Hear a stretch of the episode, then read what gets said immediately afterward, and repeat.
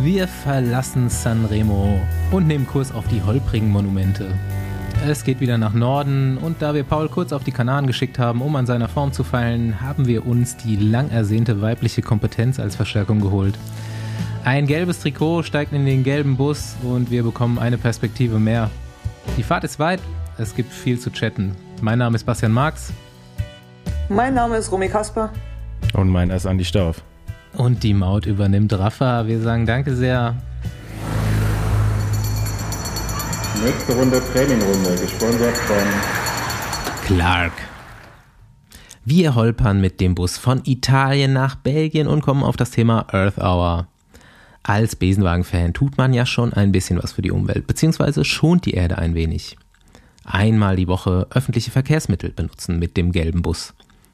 Vermutlich öfter die Woche Wege mit dem Rad statt motorisiert erledigen. Was machst du noch? Eigenen Beutel zum Einkaufen mitbringen, auf Fleisch oder Fisch verzichten, Papier sparen.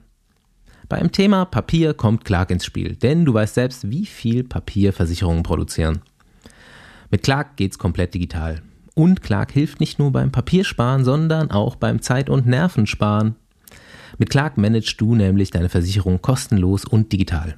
Du trägst deine Versicherung in die App ein und Clark macht für dich deinen Bedarfscheck. Zeigt dir also auf, wo du über- oder unterversichert bist und auch, wo du ein paar Dollars sparen kannst. Denk mal drüber nach, denn Clark ist Experte und hat da schon einige Tipps. Du solltest deine Versicherung auf deine Lebenssituation ausrichten und wenn die sich weiterentwickelt, auch anpassen. Registrierung und Anmeldung sind super einfach und Clark ist 100% unabhängig. Ich zähle mal ein paar Vorteile von Clark für dich auf. Du bekommst Push-Nachrichten, damit du keine Kündigungsfrist mehr verpasst. Clark übernimmt die Kommunikation im Schadensfall, egal mit welchem Versicherer. Du bekommst eine digitale Vertragsübersicht, du bekommst den Bedarfscheck und es gibt das Rentencockpit. Hier kannst du die Lücke berechnen, die dir fehlt zwischen dem, was du bekommen wirst und dem, was du brauchst. Und natürlich bekommst du auch Infos, wie du sie füllen kannst. Und wenn du dann Nägel mit Köpfen machen willst, gibt's nochmal Beratungen von den ausgebildeten Clark-Experten per Telefon, Mail oder Chat, so wie du willst. Es gibt mit uns nochmal ein Goodie obendrauf. In der App oder auf der Website clark.de oder goclark.at mit dem Code Besenwagen registrieren und für zwei hochgeladene Versicherungen, also welche, die du schon hast, nicht welche, die du abschließen musst, einen 30 Euro Shopping-Gutschein abstauben. Zum Beispiel beim App Store, bei H&M oder Zalando. Klingt gut? Dann check unsere Show Notes und du kannst schauen, ob Clark hilfreich für dich ist.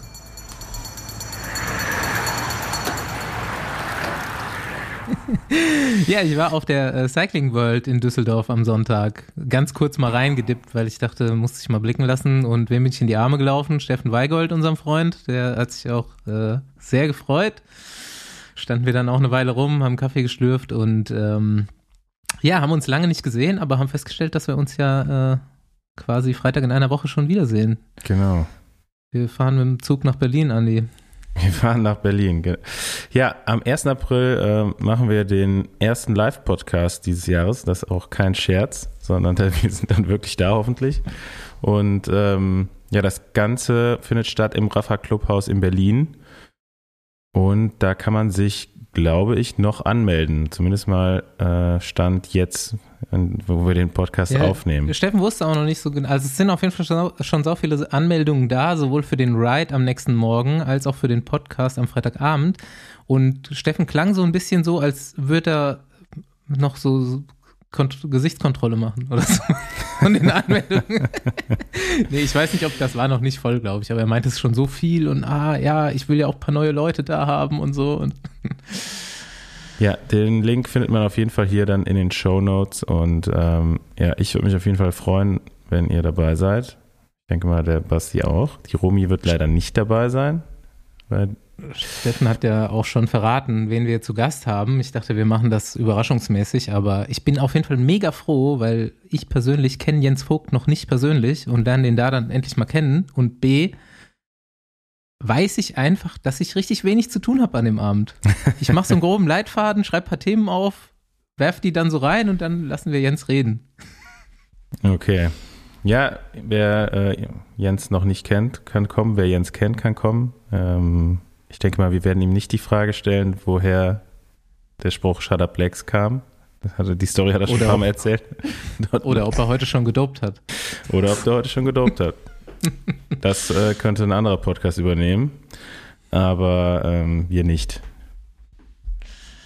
Ja, ich versuche ähm, ein kleines Tierquiz vorzubereiten für Jens. Ich denke, das krieg ich hin.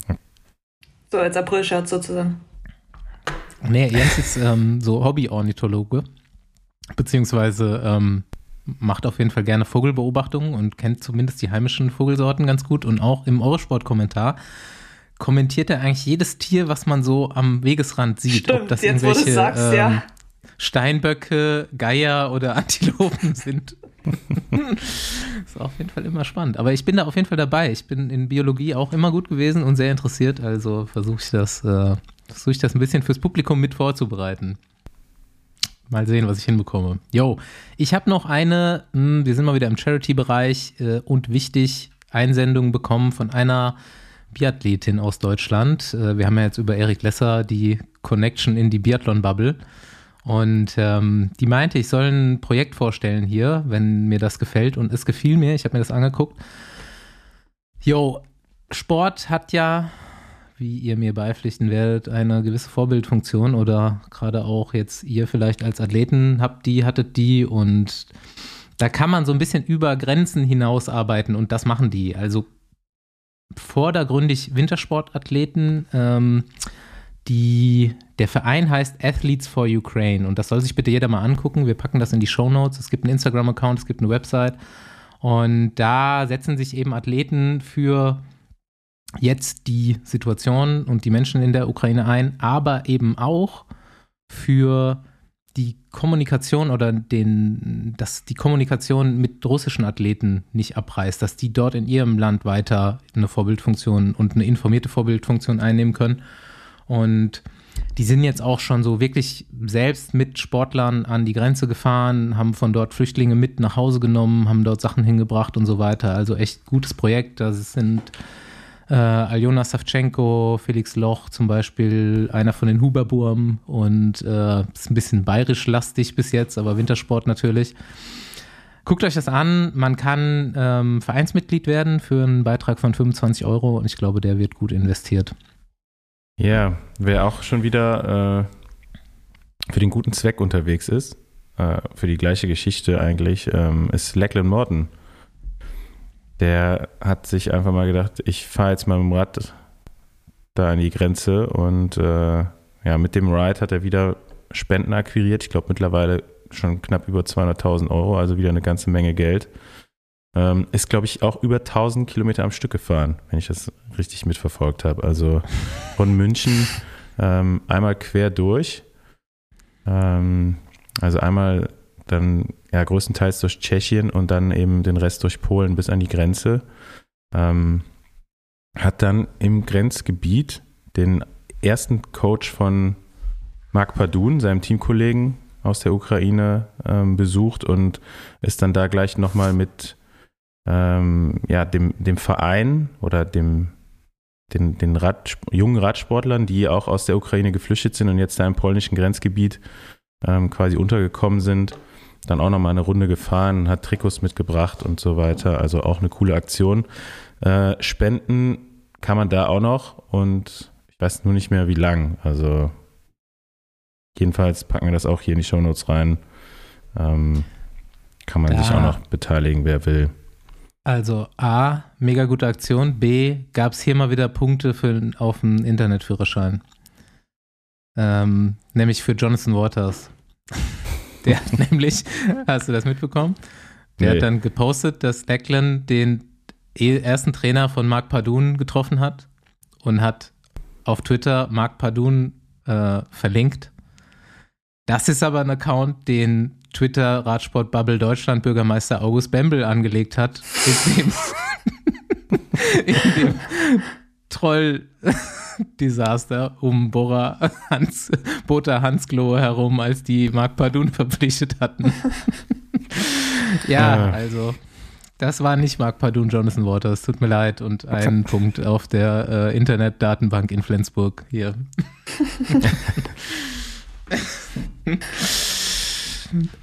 Aber tut dem Ganzen natürlich keinen Abbruch. Nur ein Schmunzler mehr. Nicht so geschmunzelt habe ich letztes äh, Thema, bevor wir hier zum richtigen Sport kommen, als ich mir die äh, neue Folge, ich wollte sie eigentlich erst gar nicht hören, aber es wurde mir von mehreren Seiten ähm, nicht empfohlen, aber ja, interessant gemacht, das mal anzuhören vom Tourfunk gehört habe, dem ARD Radsport Podcast. Ich hatte schon mal eine Folge mit Rolf Aldag gehört, die ging zu 50 Prozent um Doping und Rolf Aldag tat mir auf jeden Fall leid, der hat es aber sehr gut gelöst. Diesmal war kein aktiver Profi oder Teamstuff mit dabei und es ging dann nur 30 Prozent um Doping. Ähm, es wurde eigentlich erstmal so Melan Sanremo relativ meiner Meinung nach gut aufgedröselt, gut ja, übers Rennen äh, berichtet, dokumentiert und dann ähm, ist man aber irgendwie so ein bisschen auf dem Standpunkt hängen geblieben, dass die Slowenen auf jeden Fall wahrscheinlich, auf jeden Fall wahrscheinlich gedopt sind. Und wenn es irgendwann rauskommen sollte, dass es Gendoping gibt, dann würde das genauso aussehen wie Tadej Pogacar.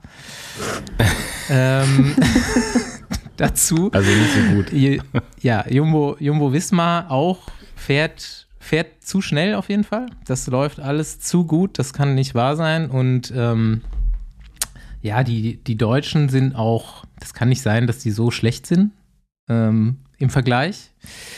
Ich habe mir noch, das allein auch schon das so zu thematisieren. Es wurde dann auch irgendwie aufgegriffen. Wie schlecht sind wir denn aktuell gerade? Ich dass mal, der deutsche dass der deutsche Blick auf den Radsport ja irgendwie problematisch wäre, weil man immer will, dass jemand die Tour de France gewinnt. Das hat man dann schon selber erkannt in dem Podcast, aber dann auch irgendwie trotzdem gestatet, dass da im Moment nichts kommt, hat das dann daran festgemacht, dass jetzt die Jahrgänge da sind, die 2006, 2008 quasi so zum Radsport gekommen sind und da natürlich nach der Doping-Explosion nicht so der Hype war und nicht so viele zum Radsport gekommen sind.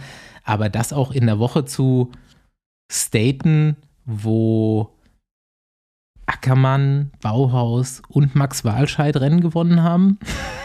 also ja, so schlecht sind wir vielleicht doch gar nicht. Und, doch, ich ähm, sehe gerade, wir sind echt schlecht dieses Jahr. Ja, gut, wir sind schon ein bisschen schlecht, aber irgendwie doch, äh, ich weiß nicht.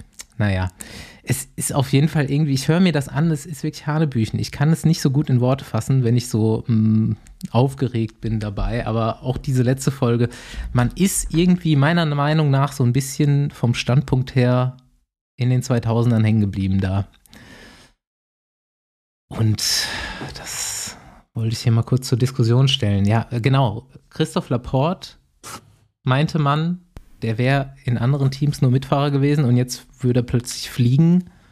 Das wurde dann auch noch so für die Zweifelhaftigkeit von Jumbo Wismar als Argument gebracht. Der ist auch vorher schon. Ich habe dann auch extra noch mal geguckt bei Pro Cycling Stats, aber der ist schon relativ gut Rad gefahren vorher und jetzt ein gutes neues Team mit Material, etc. so und so weiter. Also Romy, du sagst, Erzähl doch mal, Romy, was kriegt ja, ihr da genau. Scheiß? Warum, warum fahren, fahren die so schnell? Also, das kann ja nicht sein. Die Frage kann ich euch nicht so wirklich beantworten, weil das Männer- und das Frauenteam, ja klar, also die, die Jungs waren in der Höhe, wir waren nicht in der Höhe. Also da hätte da vielleicht Corinne einladen müssen, die war in der Höhe. Wenn die die nächsten Rennen fliegt, dann, dann können wir noch mal drüber reden, warum oder weshalb, was da abging. Aber Momentan glaube ich eher, dass es wirklich, wie du sagst, an Material und äh, einfach äh, ja vom Teamgefüge her halt einfach so viel so viel mehr Spaß macht äh, ähm, als äh, als in anderen Teams. Also so ist es zumindest bei mir. Ja, also dass Laporte eine absolute Rakete ist, das wusste man ja eigentlich und wir haben, glaube ich, hier auch schon mal über den Transfer gesprochen an, an der Stelle. Also ähm, dass man da schon einiges erwarten konnte, das war eigentlich klar. So, ne? Ich meine, der kommt halt aus einem relativ traditionell eingerichteten Team. Also ich glaube, da ist die Betreuung, was eben Ernährung, äh, ja, vielleicht auch während dem Rennen etc. Ähm, noch nicht so auf dem neuesten Stand. Coaching kann ich jetzt gar nicht so sehr beurteilen, ist aber halt bei Jumbo auch top. Ja, also ähm, wir reden jetzt hier quasi vom einem der modernsten, fortschrittlichsten Teams des Radsports mit einem riesen Budget mittlerweile auch ähm, und einem sehr kleinen, eben noch ein bisschen hinterherhinkenden, wenn man es mal so sagen will, äh, französischen Team. Und äh, ja, da, da sieht man schon einfach, was dann nochmal für einen Sprung auch möglich ist. Ja? Also um das jetzt äh, wieder mit Ja. der Dopingfrage zu beantworten oder Ja, Dopingantwort, das ist ein bisschen einfach und äh, vielleicht fehlt da einfach auch ein bisschen das Insiderwissen. So, ne? Oder Ja. ich will jetzt nicht sagen Kompetenz, aber ähm, ja, das sind einfach Sachen, die wusste jeder. Also die Teamkollegen, die letztes Jahr mit äh, Laporte gefahren sind, die ja auch dann auf dem gleichen Material unterwegs sind und vielleicht nochmal einen anderen, einen anderen Vergleich zu ihm haben als jemanden, der vielleicht ein schnelleres Rad hatte. Äh, die haben alle gesagt, der, der, der Typ, der ist eine Rakete. Also man hat letztes Jahr schon große Hoffnung in ihm gehabt im Frühjahr. Äh, da hat er eben nicht so eine starke Mannschaft auch, um, um die bei den belgischen Eintagesrennen zum Beispiel sehr wichtig ist, äh, die ihn da unterstützen konnte. Und jetzt sieht man mal halt nochmal der, der ganze Support, ne, nicht nur in der, im Rennen mit der Mannschaft, sondern das drumherum bei Jumbo Visma ähm, macht schon auch mal dann den, den Unterschied aus. Ja, also total direkt auf jeden Fall auch gedopt seit dieser Saison, würde ich sagen. ähm, nee, was ich jetzt einfach abschließend zu der Thematik nochmal sagen will, ohne so ganz tief auf die sportlichen Details einzugehen. Wenn ich als ja, deutscher Radsport-Fan, Interessierter diesen Podcast höre und die diskutieren pro Folge 50 oder 30, 20 Prozent über Doping. Es ist ja nicht verboten. Es ist ja gut, ist ja, ist ja jeder, ne, werden wir ja alle beipflichten, dass der Blick darauf irgendwie be- bestehen bleiben muss, aber das ist einfach nicht Inhalt dieses Sports. Also dann denke ich mir, wenn ich nicht so super informiert bin, denke ich mir doch so, okay, das, das ist einfach ein Teil des Sports, wenn ich das so höre, wenn ich mir da jede Folge reinziehe. Aber meinst du, den hat außer dir noch jemand gehört?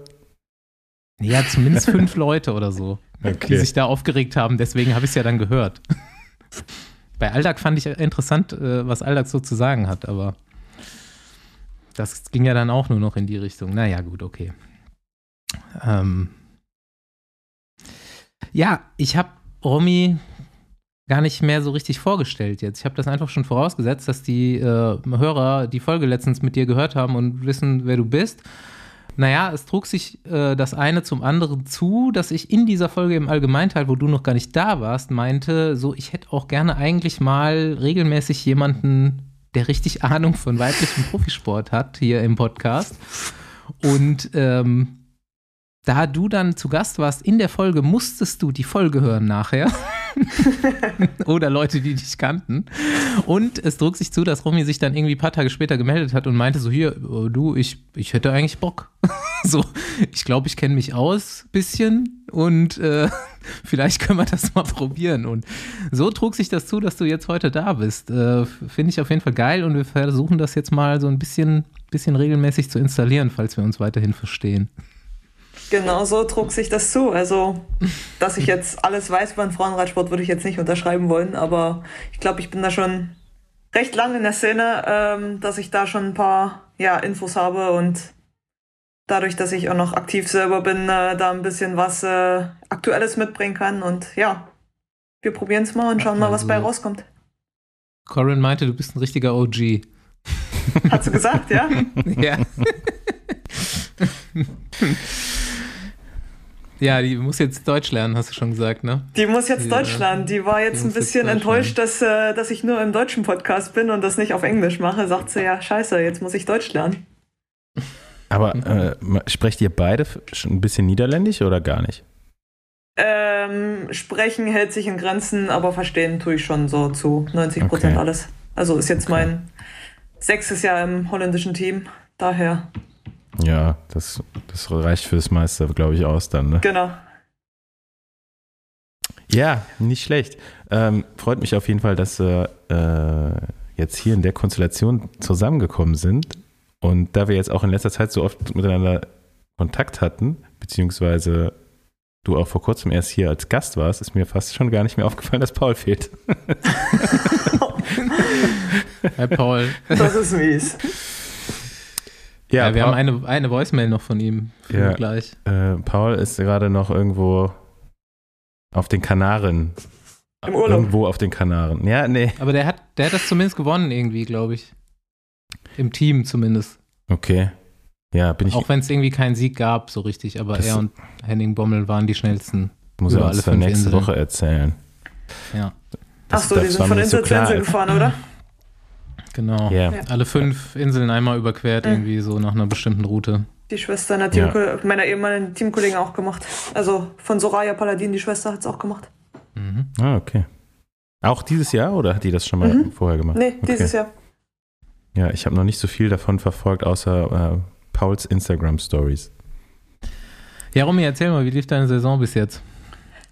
Ja, nachdem ich äh, kurz vorm Saisoneinstieg in Valencia erstmal einen positiven Corona-Test äh, selber stillgelegt wurde, ähm, kann ich mich bisher dann jetzt doch nicht beschweren. Also dann war zwar nicht Valencia, sondern Newsblatt mein Saisoneinstieg, was so ein bisschen, ja, wie einmal gegen die Wand fahren ist, weil in Newsblatt das erste Rennen zu fahren ist natürlich immer, immer krass. Also wenn davor ein anderes Rennen mal ist, dann hat man schon mal die Rennbelastung und weiß, wie es weh tut, aber Newsblatt als erstes Rennen ist schon immer schmerzhaft. Ähm, und danach äh, kam halt für mich noch äh, Friesland Tour oder Easy Toys Friesland Tour. Dann bin ich Trente gefahren und jetzt am Mittwoch noch Nockere und am Tag nach Nockere noch ein Roubaix Recon und jetzt habe ich bis Gent äh, ein bisschen im Teamhaus verbracht und dann kommt noch mal der Block mit Gent, Flandern und Roubaix. Tolles Klassikerprogramm. Genau. Ja, du hast schon gesagt, es war geil, dass mal wieder Zuschauer da waren. Definitiv, es hat einen Unterschied gemacht. Also nach jetzt anderthalb Jahren mit Corona ohne Zuschauer und äh, alles unter Ausschluss der Öffentlichkeit war es schon mal war schon mal geil, zumindest äh, bei der Teampräsentation in, in Gent, äh, also im, im Velodrom halt äh, Zuschauer zu haben bei Newsblatt.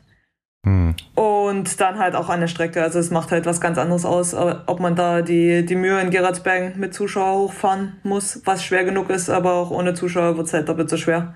Da fühlt Ja. sich der ganze Anstieg äh, doppelt so lang an. So als Zuschauer vom Fernsehen und im, ich war ja schon bei ein paar Rennen jetzt auch in der letzten Zeit wieder, da ist das schon fast wieder gar nicht so in, also schon, hat man schon wieder so ein bisschen vergessen, dass eigentlich bei den letzten großen Rennen in Belgien keine Zuschauer da waren. Und ähm, das macht halt nochmal einen riesen Unterschied, ob du jetzt ein Rennen irgendwie in Frankreich oder in, keine Ahnung, in Holland oder so mit Zuschauern hast oder dann eben Belgien, eins der großen Klassikerrennen mit Zuschauern. Das ist einfach nochmal, ja, wahrscheinlich fünfmal so viele Menschen am Straßenrand, viel verrückter, viel bessere Stimmung. Ähm, ja, ich äh, fahre jetzt am Wochenende auch zu den Rennen und ähm, freue mich auch schon wieder so ein bisschen, Ja. bisschen mehr Ich Trubel. denke, dass es in Gent und Flandern halt nochmal noch mal komplett was anderes ist als in Newsblatt. Klar, Newsblatt ist schon der erste Klassiker, aber jetzt Flandern und Gent wird, glaube ich, auch nochmal richtig krass. Also nach anderthalb Jahren, wie gesagt, ohne Zuschauer ist es schon ein krasser Unterschied. Und äh, wie du es sagst, also man hat es am, am Fernsehen schon vergessen, dass es jetzt in den letzten anderthalb Jahren niemand mehr da war. Ähm, auf dem Rad merkt man es halt. ja. Habt ihr dieses äh, lustige Pro Profile Roulette bei Milano Torino mitbekommen? Wir haben schon gelacht in der, in der Chat, Chatgruppe Besenwagen, die ich oft gern öffentlich hätte. Ich wollte gerade noch mal gucken nach dem, nach dem Aufgebot da, aber es haben mehrere Teams für Milano Torino dieses Jahr, was ähm, relativ sicher, wenn man sich das Profil angeguckt hat, in einem Sprint auf einen Sprint hinaus lief, haben sehr bergfahrerlastige Teams dahin geschickt. Und ähm, ja, in den letzten Jahren oder klassischerweise hat dieses Rennen tatsächlich eine Bergankunft auf Supergar heißt das, glaube ich, oder Superga oder irgend sowas. Und ähm, vorletztes Jahr, glaube ich, wurde dieser Berg aber schon rausgenommen und dieses Jahr auch. Also, ja, also Quickstep hat Mark Cavendish hingeschickt und Bora hat Keldermann hingeschickt. ich glaube, an die EF, ne? Oder was war auch irgendwie eine seltsame Truppe da. Also bei IF habe ich mal nachgehört und die haben dann mal behauptet, sie hätten keine anderen gesunden und fitten Fahrer gehabt. Es kann bei Bora auch so sein. Allerdings hat Bora Hansgrohe ähm, morgens auch auf Twitter, auf dem Team-Account, das falsche Profil veröffentlicht und die Fahrer dazu. Und ja, heute geht's rund, was dann zwölf Minuten später gelöscht wurde. Es ist aber auch total verwirrend, oder? Ganz ehrlich. Ja, schon ein bisschen. Machst 100 Jahre lang die Bergankunft, dann machst du ein Jahr eine Sprintankunft, dann wieder die Bergankunft und dann wieder die Sprintankunft. Tja, es wird, ist nicht einfach so. Ne? Niemand hat gesagt, Radsport, Radsport wäre einfach. Da hat Ja, der Staff keine gute Vorbereitung gehabt. Ist, glaube ich, sogar eines der ältesten Radrennen, kann das sein? Milano Torino, Ich glaube, es ist sogar das älteste know. italienische Radrennen. Irgendwie so. Kannst du uns mal rausrecherchieren fürs nächste Mal. Es war die 103. Ausgabe. Wahrscheinlich. Mhm. Jo. Ja, ich habe es vorhin schon erwähnt.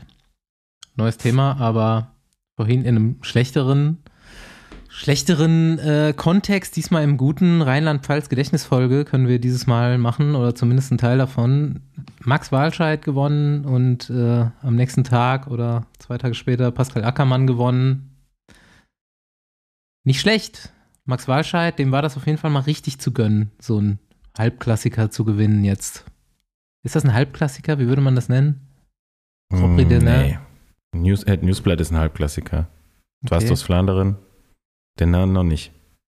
Das, die, erstmal haben die noch gar nicht so lange im Pro-Status, ne? Die waren vor, das war Mhm. vorher nur ein 1.1-Rennen.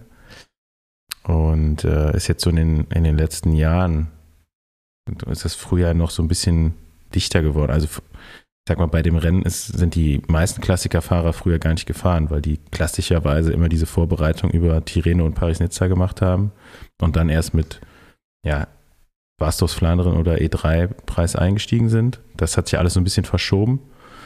Ähm, Bastos Flandern ist jetzt in die Woche, also ist jetzt eine Woche später, dann dieses äh, De, De Rennen in De Panne, ähm, was vorher ein Dreitagesrennen war, ist jetzt den Mittwoch dann davor, ähm, hat auch einen World Tour Status erhalten und dadurch hat sich nochmal so ein komplettes, ja, eine komplette Rennserie quasi ergeben dann im Frühjahr, ne? eben mit Denain, die dann auch ähm, die Kopfsteinpflaster auch noch gar nicht so lange drin haben. Also das war vorher auch eher weniger Kopfsteinpflaster bei dem Rennen. Ähm, ja, deswegen ist es halt einfach, das ist so ein bisschen neuer, so wie so Summer, dieses Rennen, das Mhm. eines der ersten dann im Frühjahr ist.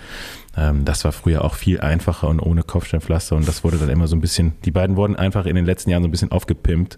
Dadurch haben sie halt jetzt einen guten Stellenwert, also ich will das jetzt gar nicht kleinreden, Mhm. ähm, aber um zu sagen, Halbklassik, Halbklassik ist sowas so Paris Tours, Het Ja, Newsblatt, Könne, Strade. ja, Strade. Ähm, ja, auf jeden Fall fettesten Hut ab. Ey, Nockere Zweiter gewesen, ne? Da aber, ja gut, da hat er keine Chance gehabt in dem Sprint, den ist da einfach perfekt gefahren.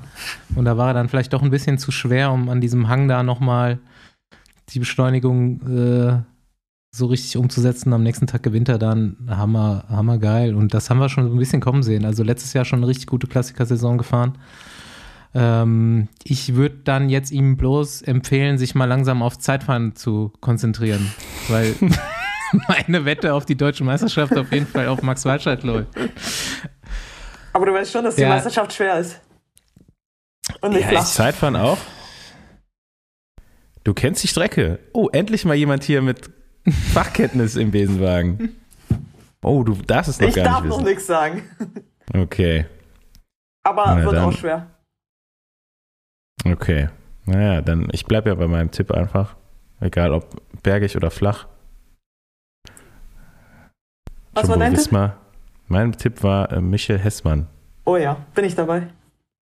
Auch wenn er sich das Schlüsselbein jetzt gebrochen hat, er ist wieder zurück auf dem Rad. Und trainiert wieder. Ja, das sollte auch reichen, entfernungstechnisch. Ja, Max, äh, ich kann nur sagen, so, jetzt hast du deinen Sieg in der Tasche, setz dich aufs Zeitfahrrad jetzt die nächsten zwei Monate. Letzter Sieg von Max, auch schon ein bisschen was her. Da Mhm. kann man jetzt auch mal sehen, dass Kofidis auch für auch ein Schritt nach vorne sein kann. Die schwarze Hose ist es. das kann sein. Ja, Laporte hat noch die rote gehabt. Ja, genau. Jetzt schwarz, zack, Abfahrt. Beim Thema Nockere äh, sind wir eigentlich beim nächsten Thema, nämlich Preisgeldthema. Weil Nockere, und die Perspektive hatte ich bis jetzt noch nicht, Romy, du sagst es, oder das ist ein Thema, über was du dir Gedanken gemacht hast, ist so die Anpassung der Preisgelder zwischen Frauen und Männern mit der Zeit. Und Nokere war ein Thema davon, nämlich da gibt es jetzt wesentlich mehr Preisgeld und du meintest, das war eh schon saugefährlich und wird jetzt vielleicht dann noch gefährlicher dadurch. Äh, ja, also in, ich will es jetzt nicht speziell auf Nockere abwälzen, dass es gefährlicher wird, ähm, weil Nockere ist jetzt noch nicht das höchste Preisgeld, was sie dieses Jahr haben für uns. Ähm, Nockere hat es auf, glaube ich, fünf oder fünfeinhalbtausend angepasst. Ähm, das höchste wird dann, äh, oder was jetzt angepasst wurde, war Flandern wo es ähm, genauso wie für die Männer halt 20.000 geben wird für einen Sieg. Ähm, was bei uns letztes Jahr noch 1100 waren. Ähm, mhm. Also einfach mal das 20-fache. Ähm, und ich weiß nicht, ob es dadurch gefährlicher wird, weil in Nockere gab es extrem viele Stürze. Klar, Nockere ist halt ein, ein Klassiker. Es sind halt schmale Straßen, es ist Kopfsteinpflaster, es ist Wind. Ähm, es ist immer gefährlich. Es gab auch letztes Jahr viele Stürze. Aber in manchen Situationen hat man halt schon das Gefühl, dass ähm, manche Mädels halt einfach ja risikofreudiger geworden sind äh, und meinen, okay, es gibt mehr Preisgeld, ich muss jetzt einfach äh, reinhalten auf Leben und Tod. Und da weiß ich nicht unbedingt, ob eine, ob das jetzt unbedingt am Preisgeld liegt, ist die Frage. Aber ähm, sicher ist eine Preisgeldanpassung ähm, sinnvoll und ähm, geht in die richtige Richtung. Ob es jetzt genau identisches Preisgeld sein muss, was die Männer kriegen, ähm, finde ich ein bisschen zweifelhaft, weil ja, ähm, wie gesagt, bei uns gab es letztes Jahr bei Flandern 1100 bei jedem Jugotorin und äh, es sind dieses Jahr 20.000 und im Vergleich zu den Männern, also klar, re relativieren sollte man es, aber dass es gleich sein muss, ist für mich ein bisschen zu krass, die Anpassung. Ja, wir haben es auch schon besprochen. Es gibt verschiedene Herangehensweisen daran. Ich, ja, ich kann da auch keine so richtige Einstellung zu finden. Ich finde es natürlich gut. Also von mir aus kann das auch gleich sein. Ähm, logischerweise werden dann so Kilometer herangezogen. Hm. Eigentlich, keine Ahnung, könnte man noch irgendwie Zuschauerzahlen, wobei die Rennen auch nicht gleichwertig übertragen werden und ne, solche Sachen heranziehen. Aber du meintest schon, Kilometer sind eigentlich eine ja, Kilometer wäre halt. Wo ihr euch auch drüber unterhaltet und das für sinnvoll haltet. Genau, also sinnvoll ist die Anpassung auf alle Fälle, aber bei 20.000 sage ich jetzt mal, wenn wir selbst wenn wir es durch alle 13, 14 Mädels teilen, ist es für den Großteil von uns halt einfach mal ein zusätzliches Monatsgehalt. Mhm. Und ähm, ja, ist dann halt schon, ich würde es jetzt nicht sagen übertrieben, aber ich finde es halt, ähm, es, es, es steht halt in keiner Relation zu, ähm, zu dem, was die Männer halt kriegen. Also klar, die fahren halt fast das Doppelte an Kilometern. Und wenn man da, also Kilometer wäre halt eine Herangehensweise, um es halt, ähm, sag ich jetzt mal, ähnlich aufzuteilen ähm, oder eine vernünftige Anpassung zu machen, aber vielleicht gibt es auch noch an, andere Herangehensweisen. Das ist natürlich jetzt, also ich finde es gut, wenn es bei den kleineren Rennen eher auch angepasst werden würde. Ne? Ich meine, du hast jetzt mit der Flandern-Rundfahrt auch so das Rennen, was, wo es bei den Profis auch als, ich glaube, Roubaix gibt es noch mehr, aber das sind so die, die beiden Rennen, wo, wo die höchsten Preisgelder für ein Eintagesrennen ausgezahlt werden. Ne? Aber ich glaube, so bei den kleineren Rennen fände ich vernünftiger, wenn da die Veranstalter vielleicht sogar per UCI Reglement angepasst werden, so, ne? Also das würde ja dann schon, schon Sinn machen und da redet man ja auch um, um deutlich kleinere Summen. Also ähm, ansonsten, wie waren das die letzten Jahre? Hattest du da schon das Gefühl, dass es immer mehr Stürze gibt, auch bei den Frauenrennen? Oder war das jetzt so nur in den letzten, in dieser Saison und in der letzten Saison so?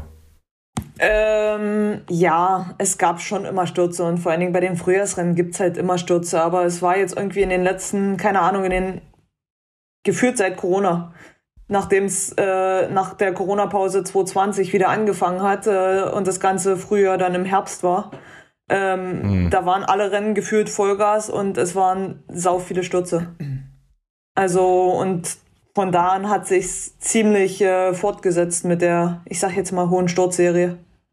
Mein, meinst du auch, dass es vielleicht so ein bisschen am Leistungsniveau gibt, liegt? So? Da, ich meine, das ist ja schon auch deutlich gestiegen so im Frauenradsport in den letzten Jahren.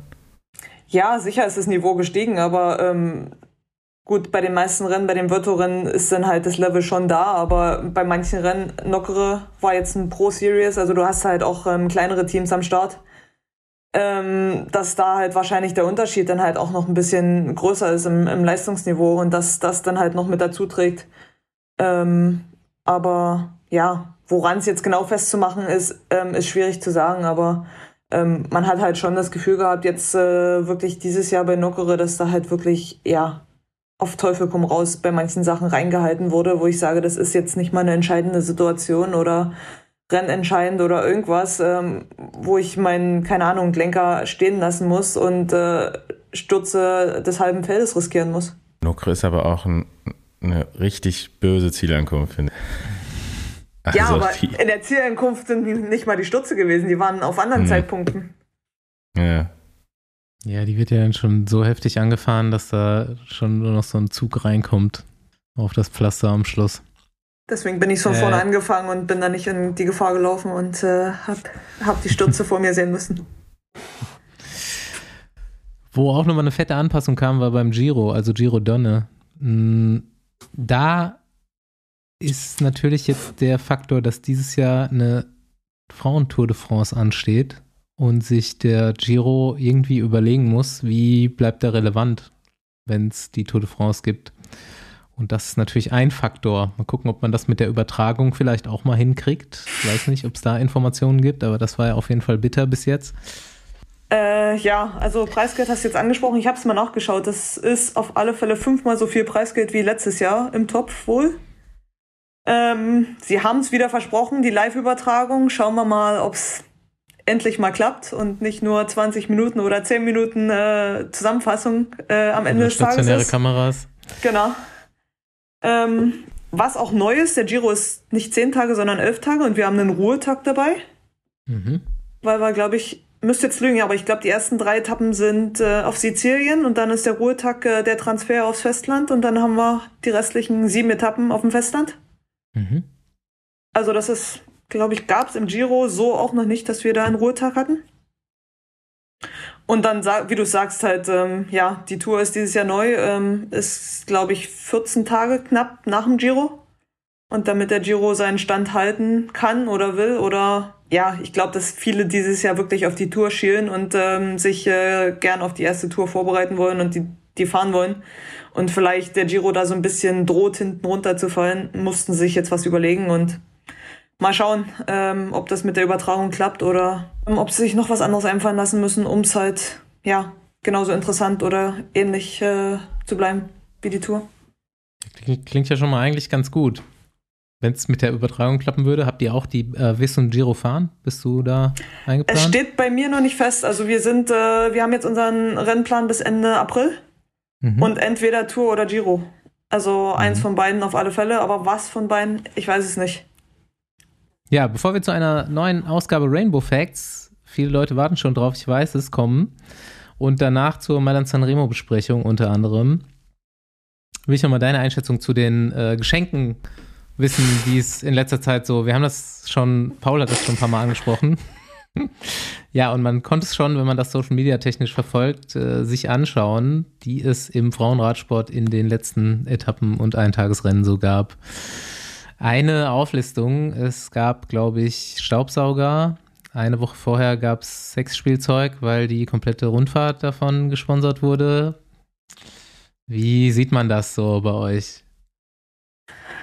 Ja, äh, du sagst es. Also ähm, wir haben es ehrlich gesagt auch erst einen Tag, glaube ich, vor der Rundfahrt erfahren, dass Easy Toys, Hauptsponsor von der ehemaligen Healthy Aging Tour, ähm, jetzt hieße Friesland Tour, Bloise und Friesland Tour und auf einmal einen Tag vorher hieße dann Easy Toys äh, Friesland Tour.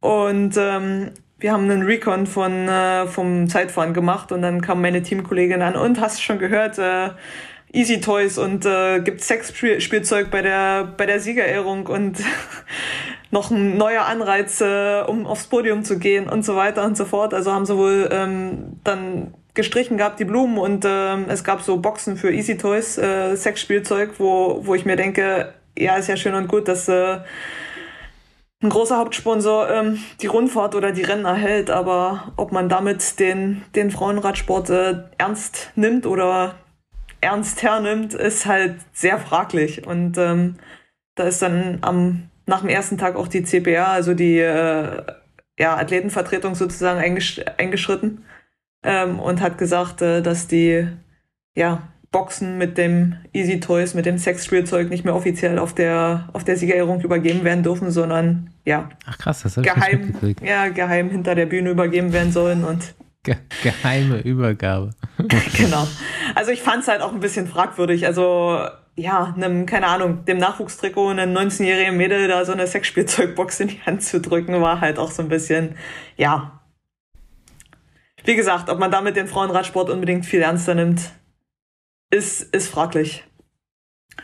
Und ähm, ja, und wie du halt äh, meintest, auch am die Woche später in, in, in Drenthe gab es dann halt Staubsauger und Haushaltsgeräte und ähm, äh, einen Airfryer, also so, ein, so eine Fritteuse und so weiter. Und da hat dann eine Teamkollegin von mir gemeint äh, zu, unserem, zu unserem Mechaniker, ja, ob das jetzt äh, wieder typisch äh, in Richtung äh, Frauenklischee und äh, Haushaltsgeräte gibt. Und dann meinte unser Mechaniker nur so trocken, ja, würdest dich freuen, wenn du einen, äh, einen Bohrer auf der, auf der Siegerung in die Hand kriegst. Da wüsstest du auch nichts mit anzufangen. Und da könnte man äh, sich insgesamt auf jeden Fall mal ein bisschen Gedanken machen vorher. So, klar, du musst ja. als Rennveranstalter natürlich über jeden Sponsor bist du ultra glücklich, der da Kohle ja. reinschiebt und du musst gucken, dass du den irgendwie gut präsentierst, aber ja, zwei, drei Gedanken mehr, wie du den präsentierst, wären schon vielleicht gar nicht so schlecht.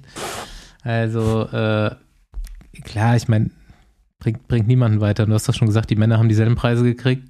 Ja. Aber, ähm, ja, weiß ich auch nicht. Also, das kann ich auf jeden Fall verstehen, dass da die CPA eingeschritten ist. weiß ich aber jetzt auch nicht, wie man das anders hätte machen sollen, aber ich kann da vielleicht nochmal auf das Trikot was wir für Outside machen wollen nächstes Jahr zurückkommen. Vielleicht so die Führungstrikots dann mit. Mit Easy Toys. Sex mit Easy, ja. ja, Ellen war ganz cool. Die hat da so ein paar, paar coole Tweets gebracht. Das war dann, die hat es dann halt ein bisschen ins Lächerliche gezogen. Das war dann mhm. ganz cool. Aber ja, zum Schluss, wie du es halt sagst, also ähm, ob man damit jetzt unbedingt einen Frauenradsport äh, wirklich interessanter oder halt äh, ja ernster nimmt, ähm, ist fraglich und man kann es halt versuchen, anders zu präsentieren, als da mit einer Sexspielzeugbox ähm, auf dem Podium oder sowas. Ja, der Sponsor ist auf jeden Fall mal gesehen worden. Das hat's, äh, das hat's auf jeden Fall geschafft.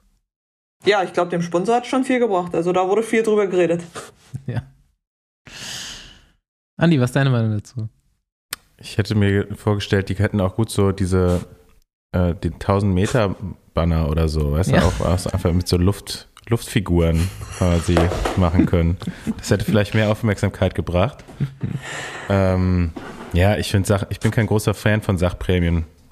Also die letzte gute Sachprämie, die ich gewonnen habe, war, glaube ich, als Schülerfahrer in, bei irgendeinem Rennen in der Rheinland-Pfalz, hast du einfach nur so zwei Kilo Salami bekommen oder so. Aber alles danach, ich weiß nicht, das wurde dann eigentlich immer direkt so nach dem Rennen verkauft. So, ich weiß nicht, das habe ich jetzt nicht mitbekommen, dass das einer von euch da gemacht hat.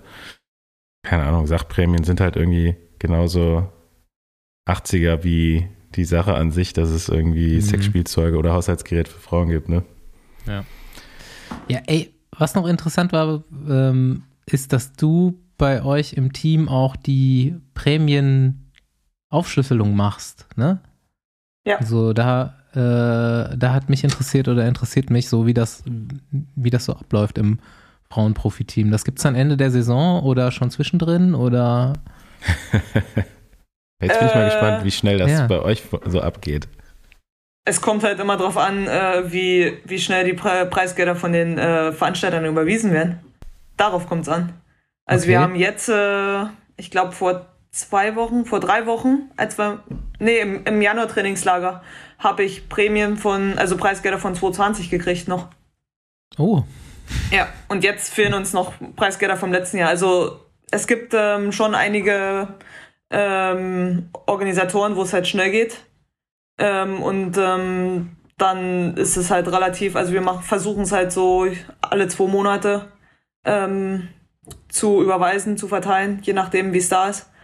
Ähm, aber wie gesagt, ähm, es hängt halt immer vom Organisation, also vom, von, von der Rennorganisation ab, äh, wie schnell das Preisgeld da ist. Also bei, bei manchen rennt man da wirklich ewig hinterher.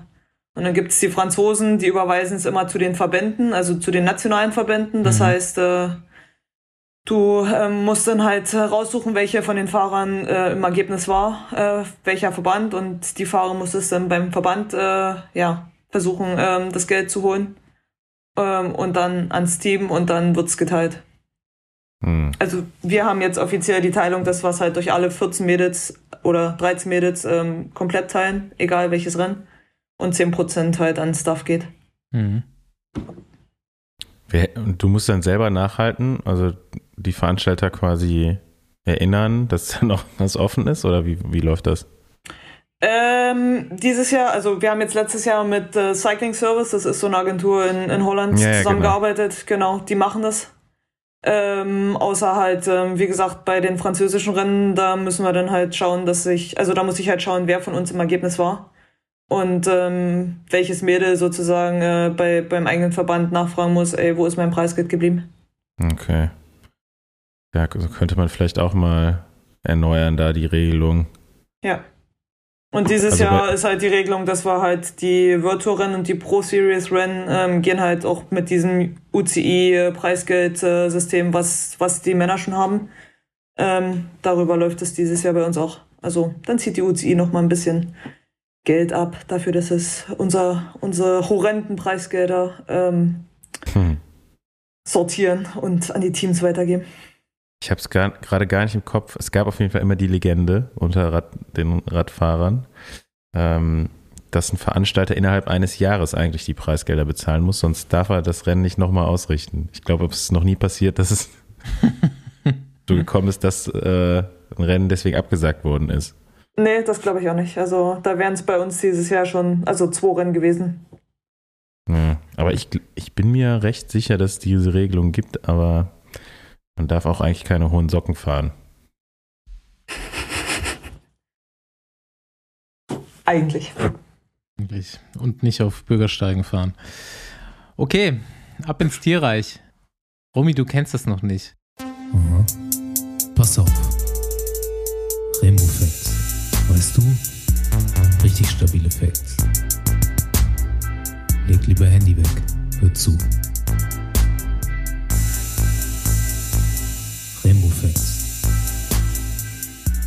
Ähm, Rainbow Facts, eine unregelmäßig wiederkehrende Kategorie im Besenwagen, man weiß nie.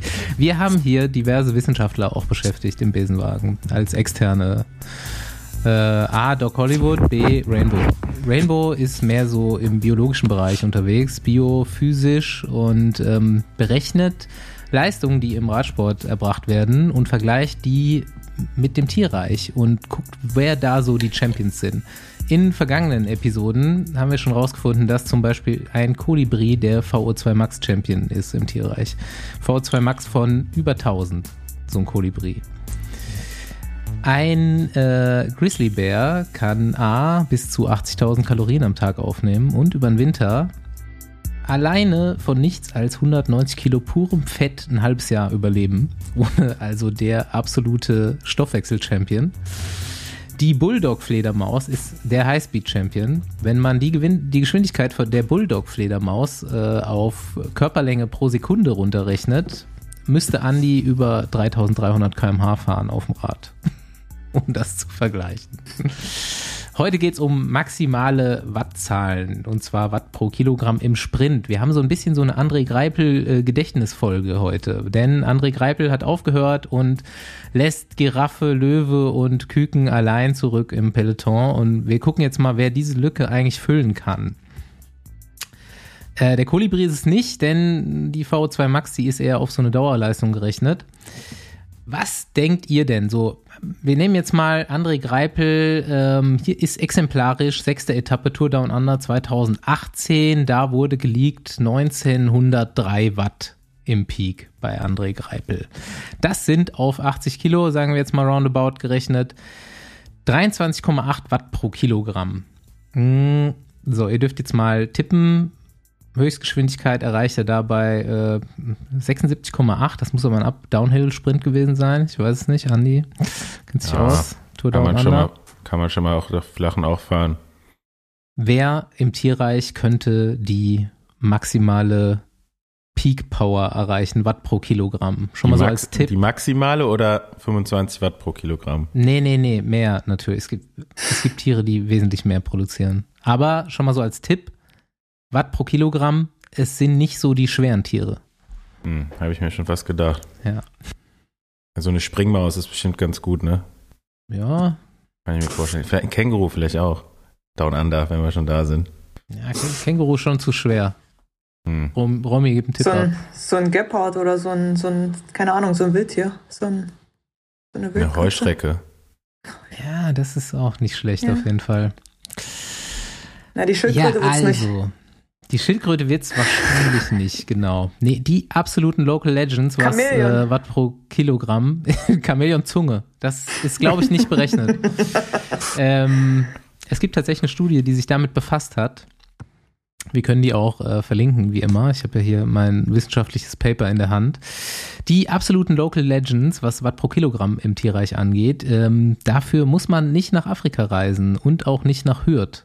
Man findet sie überall in Deutschland. Also auch wenn wir äh, über die Felder trainieren fahren, laufen uns oder fliegen uns öfters mal Fasane oder Wachteln über den Weg. Der Fasan, Hm. die Wachtel, absolute Maschine.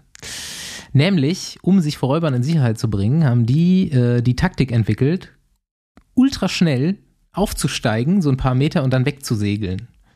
Und dieses schnelle Aufsteigen, was man ja öfters mal beachten kann, so im Maisfeld oder Kornfeld, das machen die mit so um die 400 Watt pro Kilogramm. Nicht schlecht. Besonders starkes Exemplar einer Zwergwachtel brachte es sogar auf 530 Watt pro Kilogramm.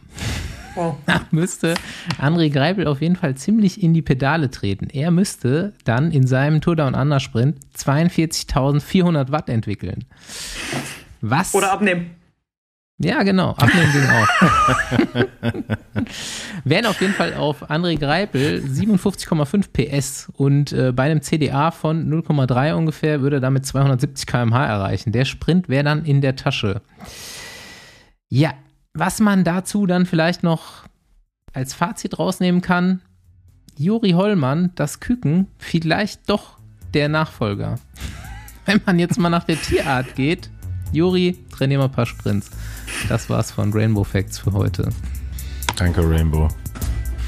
Sehr gut. Ein CDA-Wert von drei- 0,3 bei André Greipel ist auch Ist schon auch un optimistisch. ne? unwahrscheinlich, ja. nee, lassen wir ihn 200 km/h fahren mit 60 PS. Schlechteste CDA im Peloton jemals? Andi? Andi oder Gerald? Nee, nee, nee, nee, nee, nee, nee, nee. Äh, gute Frage, Magnus Buckstead. Der, der hatte wahrscheinlich auch irgendwie so 47 PS oder so. ja. Max, Walscheid würde ich jetzt eigentlich auch noch als Beispiel nennen können, aber Max, Max Walscheid ist halt auch so ein Aerofreak, der äh, hat er schon ganz schön getuned. Eigentlich richtig crazy, ja. Mit seinen zwei Metern kommt er da bestimmt ganz gut durch den Wind. Der hat den bestimmt auch berechnet. Können wir mal nachfragen. Bei so Materialfragen, wenn mich Fahrer fragen, dann sage ich immer, was würde Max Walscheid tun? Soll ich jetzt einen 38er Lenker fahren oder nicht? Dann sage ich immer, ja, Frag mal frag, Walscheid. frag Max. Was, Ma- guck, was Max fährt. Dann weißt du, was schnell ist. Romy, wer hat schlechteste CDA bei Frauen? Puh, Wer kommt bei euch im Team immer als letzter im Zeitfahren an? ich. nee, nee, nee, nee, nee, so nicht, aber ich glaube, wir sind auf unseren äh, Cervelo-Rädern alle recht aerodynamisch, also ich glaube, da müssen wir uns nicht verstecken. Ich schaue es mir bei den nächsten Rennen mal an, wer aerodynamisch oder nicht aerodynamisch auf dem Rad sitzt. Genau, und dann kannst du äh, als Ratschlag den äh, Blue Marlin nehmen. Das ist nämlich das aerodynamischste Tier. Ist zwar unter Wasser unterwegs, aber Ja, mit viel Regen sind wir auch unter Wasser unterwegs. Mailand Sanremo. Romy, hast du es auch geguckt? Natürlich. Natürlich, sehr gut. Nachdem ich mich vorher im Training selber erstmal schön abgeschossen habe, habe ich dann auf der Couch gelegen und habe das Rennen genossen. Beste, beste Samstag. Mhm. Ja, es war nicht Felgenbrems-Samstag, Andi. Was war da los? Nee, der äh, Sieger musste ja relativ schnell eine Abfahrt runterfahren, deswegen hat er Scheibenbremsen genommen, ne? Ja, oder vielleicht hat des, oder deswegen ist Pogacar deswegen nicht weggekommen. Also das Pogacar war mein Fazit auch, aus der Kann man auch sagen, ne? Genau. Wie man es sehen will. Ja, es haben auf jeden Fall einige Besenwagenhörer direkt entdeckt, und meinten, das kann eigentlich nicht sein. Das wurde gerade aufgestellt, dieses Gesetz, und jetzt fährt er Scheibenbremse am Samstag. Aber ich denke, er wurde gezwungen. Ich kann mir auch vorstellen, vielleicht haben sie einfach vertan. So, die dachten so, ey, heute ist ja Rennen, muss ja ein Sonntag Muss sein. Sonntag sein, ja. Das ist genauso verwirrend wie das Profil bei Mailand Torino ist. Äh, Mailando, Mailando ist, ist, Turin. Mailand, ist Mailand, Mailando Torino. Äh, ja, ist San Remo jetzt an einem Samstag oder an einem Sonntag? Wechselt er auch so alle paar Jahre mal.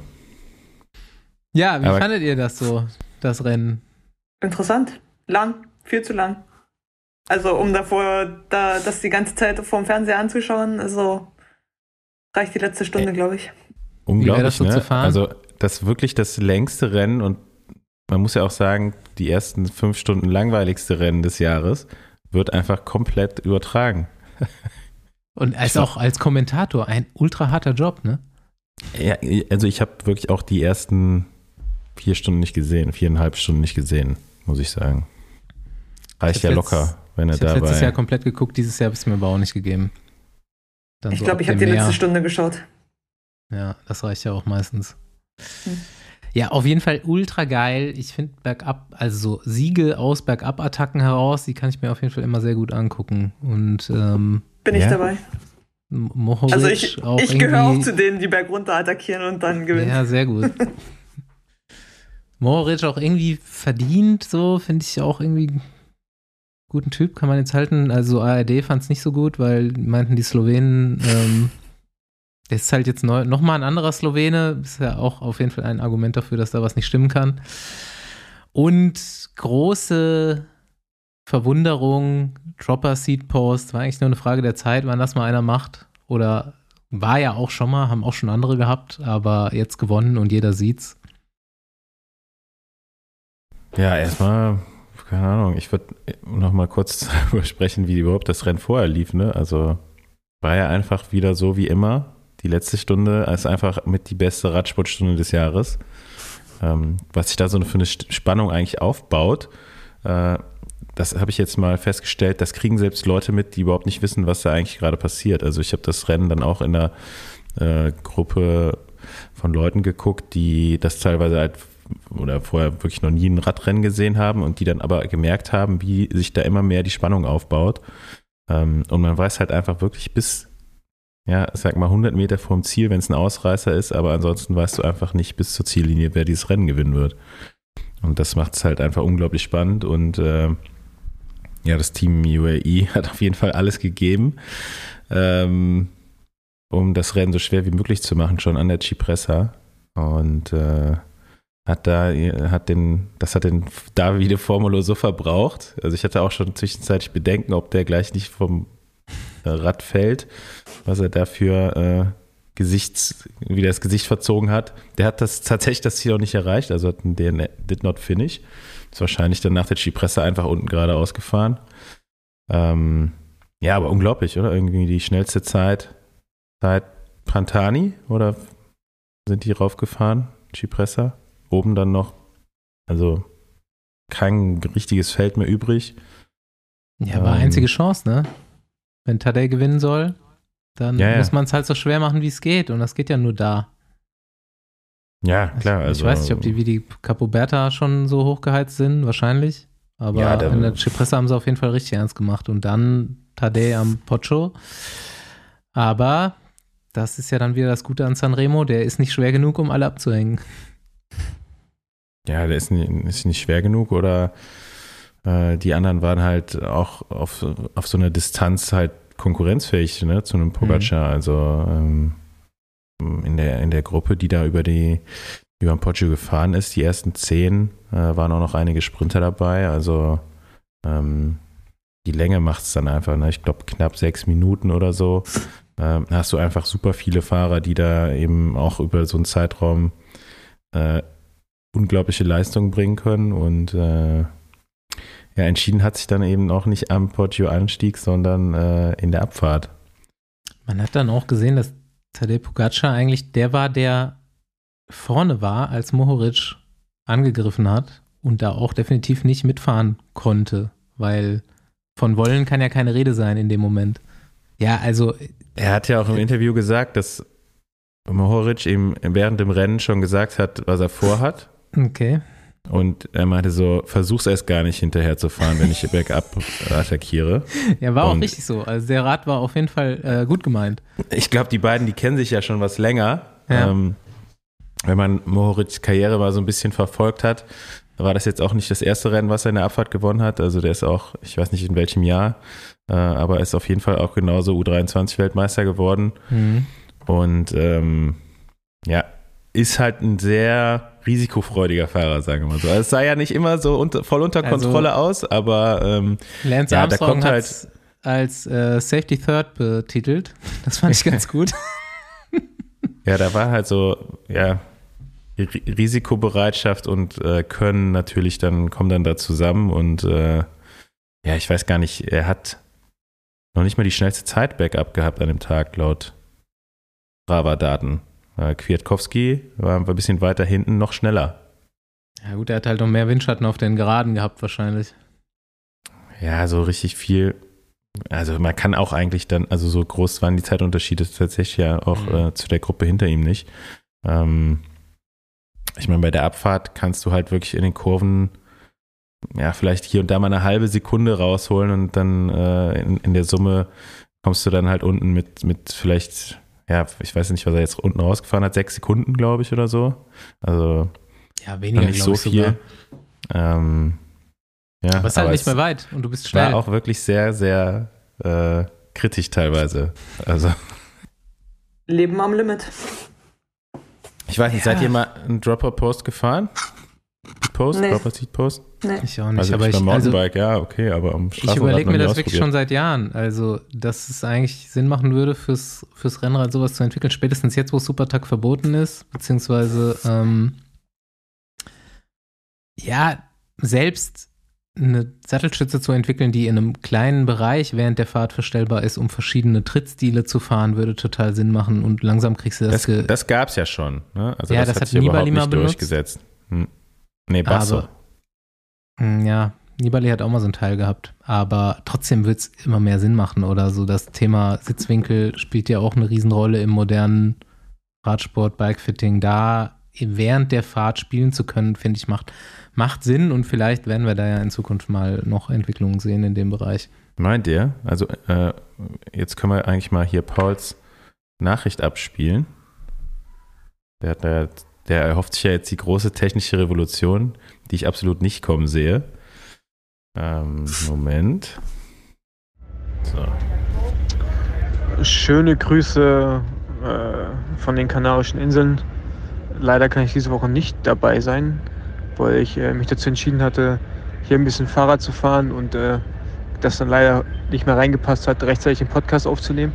Aber ich denke, die, die Romi, oder ich weiß, die Romi wird ein, ein passender Ersatz sein und ähm, genau. Ich habe eigentlich nur zu einem Thema wirklich was zu sagen aus der letzten Woche ähm, und das ist Mailand Sanremo. Ich fand das Rennen wie immer sehr, sehr geil und äh, das Finale einfach äh, ja, mega mit äh, Pogacar, der da, keine Ahnung, ich, äh, ja, unendlich Male attackiert hat.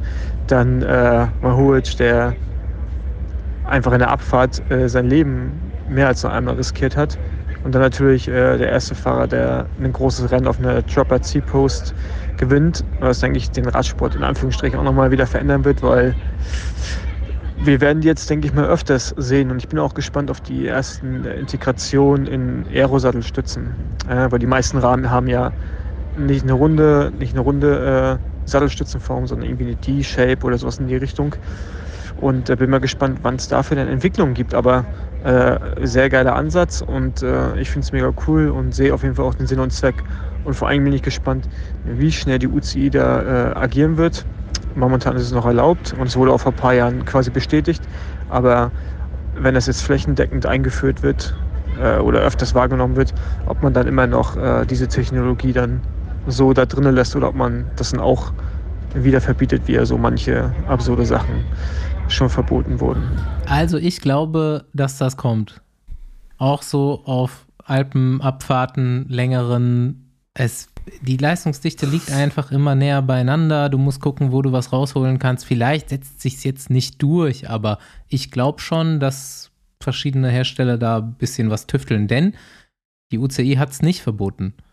Zumindest nicht direkt jetzt. Es gab ein Statement dazu und es du gehst wurde gesagt, natürlich jetzt okay. immer noch davon aus, dass die Radhersteller die Räder für den Radrennsport bauen. ja, Tun sie aber nicht. aber du weißt genau, dass solche Sachen auch dann die Hobbys wieder kaufen. Also, äh, das die denken bin ich, da so, bin ich mir eher nicht so sicher. Ähm, natürlich muss man jetzt mal im, sehen. im ne? Gravel-Bereich bestimmt erst gut. müssen mal die Hersteller ja jetzt hingehen und das Ganze ähm, ja, für die Aero-Räder oder für alle Sattelstützen, die halt nicht rund sind, bauen. Ähm, den Schritt sehe ich eigentlich noch nicht kommen. Jetzt so, nur weil jetzt mal einer damit ein Radrennen gewonnen hat. Also man sagt, man weiß ja auch nicht, man kann ja auch nicht sagen, er hat es jetzt nur deswegen gewonnen. Nur Also, deswegen. ob das jetzt wirklich so einen Riesenunterschied Es- macht, ist natürlich jetzt eine Riesensensation. Ähm, laut au- eigener Aussage meint er auch, dass, dass er damit schneller und sicherer bergab fährt, aber äh, Ja, auch ja, aerodynamischer. also man, man hat jetzt mal den direkten Vergleich, dass eben an dem Tag selber auf jeden Fall noch jemand schneller die, den Porsche runtergefahren ist, ähm, der kein Dropper Seat Post hatte. der hing am und, Auto. Äh, an der Abfahrt hängt niemand am Auto, Basti. Du bist ja eigentlich auch schon mal runtergefahren. ähm, Der saß im Auto und hat das Rad oben drauf gehabt. Wahrscheinlich.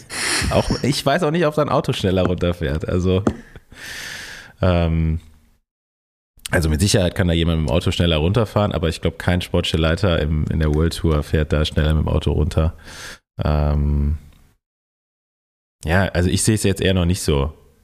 Und vor allem gibt es auch noch keine richtig so coole technische Lösung, was, was den Mechanismus am Lenker äh, angeht. Der hat jetzt so ein Teil da am Unterlenker dran, das sah aus wie so ein Grip-Shift, Mhm. weißt du?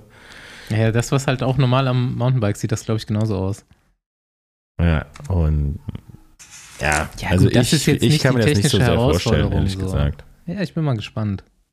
Also, es muss vielleicht auch keine Dropper sein, sondern vielleicht einfach nur so eine Verschlussregelung, weil ich glaube, das kannst du entwickeln, ohne groß Gewicht zu machen, so wie Paul auch sagt, in diesen D-Shape-Stützen, wenn du da, Track baut ja eh schon so zum Beispiel dieses, die Sattelstütze so auf dem Emonda, glaube ich, dass die von oben auf das Carbon draufgesteckt wird Hm, und außen greift. Und wenn du da so einen Verschlussmechanismus mit zwei Einstellmöglichkeiten machst, kann ich mir vorstellen, dass das möglich ist. Mal, mal sehen. Es wird auf jeden Fall jetzt nicht schnell kommen, aber ich denke, vielleicht in ein, zwei Jahren werden wir noch mal ein, zwei Versuche sehen. Vielleicht auch nicht. Vielleicht sagt die UCI auch no. No. Haben wir sonst irgendein Fazit aus dem Rennen? Wout van Aert hat nicht gewonnen, ist auch nicht Vierter geworden. Mathieu van der Poel ist out of nowhere. Dritter geworden direkt. Ja, das Ty- ist äh, Turgis, auch ganz geiler Erfolg für ihn. ja auf jeden Fall äh, persönlich wahrscheinlich schon sehr gut, ähm, Interessiert da beim Monument noch auf keinen, Platz aber- 2 zu fahren. Äh, hat sich auch sehr geärgert, äh, aber ich meine, war ja auch nah dran. Ähm, ich glaube schon ganz normal, dass man sich ja erstmal ärgert. Aber Van der Poel, erste Rennen, dann bei so einem Rennverlauf äh, Dritter zu werden, das ist schon einfach krass. Also bei manchen Fahrern, die machen sich Sorgen, wenn sie mal ein paar Tage wegen einer Erkältung oder so äh, in, den, in den Wintermonaten verpassen, um, um bei den Frühjahrsklassikern in Topform zu sein. Und äh, ja, Van der Poel lag, lag glaube ich, einen Monat auf der Couch Mhm. nach eigener Aussage ähm, und, und fährt dann bei so einem Rennen auf Platz 3. Also natürlich ist es vom Profil her äh, ohne das, Dropper-Post. das einfachste äh, große Rennen des Jahres, ja, aber ähm, ja, ich bin gespannt, wie er jetzt bei den nächsten, bei den nächsten Rennen fahren wird. Er fährt ja jetzt auch noch äh, Coppa e Bartali, um wahrscheinlich für die Flandern-Rundfahrt in bestmöglicher Form zu sein. Er war Hat sich auch schon dadurch auf ein 10. paar, ein paar Rennen da in, in Belgien vorher, die er sonst sicherlich gefahren wäre. Aber das finde ich einfach nur erstaunlich, dass er in so kurzer Zeit eben das, das Niveau dann doch erreicht. Ähm, ja, ich bin gespannt, wie es dann bei den deutlich schwereren Rennen sein wird. Aber äh, Sanremo jetzt so, das war schon, das war für mich schon fast das Beeindruckendste am ganzen, am ganzen Renntag. Ja, also mal abgesehen vom insgesamt vom Rennen, wie das gelaufen ist und äh, mit, der, mit der Attacke da von UAE an der Cipressa und dass dann letztendlich eigentlich so eine Gruppe voller Favoriten sich da gegenseitig attackiert am, äh, am Poggio war einfach schon super geil mit anzusehen, aber was mich dann so am Ende wahrscheinlich am meisten beeindruckt hat, war tatsächlich, dass äh, Van der Poel dann auf Anhieb da aufs Podium fährt. Ja, Tom Pitcock fällt relativ früh schon an den Kapi hinten raus. Kam dann jetzt im Nachhinein die Meldung, dass er Magenprobleme hat und wohl für längere Zeit ausfällt. Ich habe eigentlich gar nicht so viel dazu zu sagen, außer dass ich dann auf Twitter gelesen habe, vielleicht zu viel Red Bull getrunken. ja, wahrscheinlich nicht, aber fand ich lustig. Krankheit geht auf jeden Fall weiter krass um. Ne? In jedem Rennen im Moment fallen wesentlich mehr Leute aus, als man so gewohnt ist. Ist doch relativ deutlich. Ist das bei euch auch so, Romy? Äh, jein. Also ja, man sieht, dass äh, viele krank sind, ähm, was jetzt auch nicht mehr unbedingt immer alles Covid ist. Ähm, wo ich aber auch davon ausgehe, dass es mit diesem ganzen Desinfektionszeugs zu tun hat und dass das Immunsystem halt einfach nicht mehr da ist, weil ja alle fünf Minuten äh, Desinfektionsmittel in die Hände geschmiert wird und ähm, alles desinfiziert muss, werden muss hier und da und tralala und äh, irgendwann ist das Immunsystem halt einfach nicht mehr da und dann geht's halt sowas viel schneller mit Husten, Schnupfen und kein Corona. Lass uns noch mal über ähm, jetzt eins der bisher größten Highlights im Frauenradsport reden und dann vielleicht nochmal einen Ausblick auf, aufs weitere Frühjahr, auf die Klassiker bei euch geben. Ähm, wir haben es hier auch schon besprochen, Strade Bianche bisher geilstes Finale des Jahres. Ja, definitiv. Also ein Finale mit Kopecki und äh, Van Flöten zu sehen. Kopecki gegen Van Flöten, völlig weird das, auf jeden Fall. Ja. Das ist, ja, keine Ahnung, hätte ich so vorher nicht drauf getippt. Ähm, klar, dass SD-Works da super stark gefahren ist und wieder die Zahlen, äh, zahlenmäßige Überlegenheit hatte, ja. Aber dass es zum Schluss, zum Finale Kopecki Van Flöten am Schlussanstieg kommt, also da hätte ich eher auf eine Demi Wollering äh, und Van Flöten, wenn dann getippt. Ähm, weil Kopecki und Van Flöten sind halt zwei komplett unterschiedliche Fahrertypen. Der Van Flöten, die, keine Ahnung, fährt einen 10 Kilometer, 15 Kilometer Anstieg von vorn allein hoch ähm, und jeder geht am Rad irgendwann fliegen und eine Kopecki kann klar die Frühjahrsklassikerhügel ähm, schon richtig schnell hochfahren. Also die ist da wahrscheinlich äh, über ihre Schmerzgrenze gefahren und hat äh, nichts mehr gesehen und nichts mehr gehört. Ähm, und ne, Van Flöten ist da einfach ihr Einheitstempo hochgefahren. Nur oben hat äh, Kopecki dann die höhere Schmerzresistenz wahrscheinlich und konnte halt den Kick noch machen, um zur Ziellinie zu kommen als Erste. Also war schon ein krasses Finale. Die hat wahrscheinlich noch irgendwie 3% weiße Muskelfasern übrig gehabt von ihren und die haben gereicht, um an Flotten abzusprinten, die nämlich ja. einfach nur 0% hat. Ja. Ja, krass zu sehen auf jeden Fall. Ne? Ich habe das ja damals schon gesagt. die müssen sich so unterschiedlich gefühlt haben, auch in dem Moment. Einfach, wie du schon sagst, Kopecki, einfach nur Schmerz, nur irgendwie aushalten und wissen, man kann da noch sprinten. Und Van Fleuten irgendwie versuchen, die Beine noch schneller zu bewegen. Aber der, die Muskelfasern sind halt irgendwie zu langsam und als dass das noch schneller geht. Und es ging ja schon sehr schnell. Man hat es ja auch gesehen, dass sie da hochgeflogen ja. ist. Ja. ja, super krass. Ja, gib mal so ein bisschen Ausblick. Du fährst jetzt die die äh, Monumente wahrscheinlich auch beide, Flandern, Roubaix.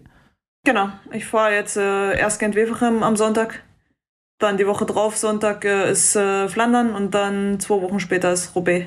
Und dann ist meine Frühjahrssaison zu Ende. Also hm. jetzt Mittwoch, nee, Donnerstag ist für uns äh, De Panne noch. Und zwischen ähm, Gent-Wevelgem und äh, Flandern ist äh, der Halbklassiker äh, Südwarstor-Flandern noch. Und vor Roubaix die Woche kommt äh, das Amstel Gold Race. Also ist jetzt eigentlich jedes Wochenende volles Programm und große Rennen und wichtige Rennen, genau. Für wen fahrt ihr? Was ist so die äh, Ausrichtung? Wer sind die Hauptgegner? Gib mal so ein bisschen Ausblick, wer, ähm, wer, wer von klar, euch also gewinnt. Also, wer von uns gewinnt? Ähm, ich sag, in äh, Gent-Wevelgem gewinnt äh, Marianne und in äh, Flandern gewinnt äh, Corinne. Äh, Roubaix gewinne ich dann und dann sind wir durch. nee, wenn es so einfach wäre, dann dann wäre es cool. Aber ähm, ja, ich denke, wir wir haben nehmen dich beim Wort, also äh, keine Frage. Und vor allem haben wir so Okay. für nach Roubaix haben wir unseren äh, nächsten Termin eingeloggt hier. Dann werden wir dich wieder in den Besenwagen aufnehmen. Also haben wir dann ein wundervolles Na, dann, dann möchte ich mal Hoffentlich wissen, ein was da für eine. Prämie rauskommt, wann genau die Ergebnisse eintreten. Da müsste der Basti jetzt drauf tippen. Nee, du eigentlich auch nicht. Können wir, wir dürfen da gar nicht drauf tippen. wir dürfen nicht tippen. Ihr dürft nicht drauf tippen. Du auch nicht. Du hast auch eine Lizenz, also. Nee, also vor allen Dingen, also für die Klassiker jetzt sowohl für Gent als auch für Flandern als auch Roubaix sind wir, haben wir starke Teams am Start, ähm, auch Amstel dazwischen, was ich dann nicht fahre. Ähm, aber sicher, klar, Gegner sind immer ähm, Track und SD Works, die halt immer mit einer großen Mannschaft im Finale sind. Ja, und Lorena Ähm, Wiebes hat auch schon ein paar starke Eine Wiebes im Sprint jetzt, darf ne? natürlich nicht unterschätzt werden. Letztes Jahr in Gent ist natürlich nicht mit angekommen. Ähm, also Mhm. da muss er erstmal mit ankommen.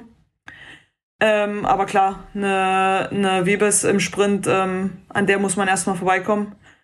Aber wenn man zum Schluss eine hohe ja, Anzahl an Fahrern da hat, dann kann man natürlich ähm, auch das Spiel spielen und versuchen zu attackieren. Was, äh, was Trek immer macht. Eine Balsamo im Sprint ähm, muss auch erstmal geschlagen werden. Also da gibt es schon einige, die man da vorne erwarten kann und ähm, wird spannend auf jeden Fall. Roubaix lieber trocken oder nass? Nass. Wir sind gespannt. Oh, weiß ich nicht. Ich glaube, dieses Jahr wird gutes Wetter. Schade. Ja, wir können es tauschen. Die Männer können gutes Wetter haben, aber wir nehmen diesmal nass. Das ist ein Ja, guter ist an Punkt. zwei verschiedenen sind, Tagen. sind, ist an Ja. zwei verschiedenen Tagen. Also Samstag und Sonntag dann. Wir von Samstag, die Männer von Sonntag. Wie siehst du das generell mit, mit so Eintagesrennen am gleichen Tag oder lieber zwei verschiedene Daten? Ist so ein bisschen zwiegespalten. Also klar, es ist cool, so wie sie es jetzt geregelt haben. Ähm, die Flanders Classics, die haben es jetzt so geregelt, dass der Zieleinlauf der Männer ungefähr eine Stunde vor uns ist. Also das ist so eine Zeitspanne, wo ich sage, okay, Zuschauer bleiben und ähm, ist, glaube ich, noch interessant, äh, an der Strecke stehen zu bleiben, weil man weiß, okay, das andere Rennen kommt gleich. Hm. Ähm, früher war es halt andersrum, da sind wir super zeitig gestartet und äh, waren vor den Männern im Ziel, da war halt niemand an der Strecke. Oder halt wenige. Ähm, was ich aber ähm, rein übertragungstechnisch wahrscheinlich besser finde, das an unterschiedlichen Tagen zu haben, weil dann haben wir natürlich auch Übertragungszeit, was ähm, beim, beim Finale nach eine Stunde nach dem Männerrennen natürlich auch schwierig ist, weil da ist dann maximal die letzte Stunde eine Übertragung möglich und ja, ähm, unsere Rennen fangen dann halt auch eine Stunde vor der vor dem Finale schon an, spannend zu werden, normalerweise. Und dann Ja. verpasst man halt oft äh, wirklich die spannenden Stellen. Ich finde eigentlich so die Regelung ganz gut, so Samstag, Sonntag irgendwie. Am Ja. Wochenende. Ja, dann hast Weil du hast es schon zu recht, so gucken. mit der, mit der TV-Übertragung, dass es dann so, ja, einfach zu wenig ist, ne? Oder man müsste sich halt entscheiden, so, äh, macht, ne, macht man ja dann doch nicht. Oder, also, ich meine, ich gucke öfter mal Rennen parallel, aber das ist jetzt eher so berufsbedingt und nicht, weil es irgendwie geil ist, zwei Rennen parallel zu gucken. Ähm, ich hoffe mal, dass äh, ihr dann auch genügend Zu- Zuschauer dann tatsächlich habt an dem Samstag. Wobei, äh, wie gesagt, in Belgien mache ich mir eigentlich keine Sorgen um, um Zuschauer. Nee, glaube ich auch nicht. Also Roubaix und äh, Belgien mache ich mir die wenigsten Sorgen. Ich glaube auch, dass es, äh, so wie sie es mit der Tour jetzt dieses Jahr geregelt haben, dass wir eigentlich am letzten Tag von den Männern anfangen, dass das auch, glaube ich, eher uns entgegenkommt, als wenn es parallel laufen würde, weil das dann halt einfach zu viel ist. Und ähm, klar, bei der Tour wird eh schon viel übertragen oder lang übertragen, die Etappen. Und dann, keine Ahnung, noch eine Stunde extra Frauenrennen zu schauen. Ich glaube, das überlegt sich der ein oder andere Zuschauer.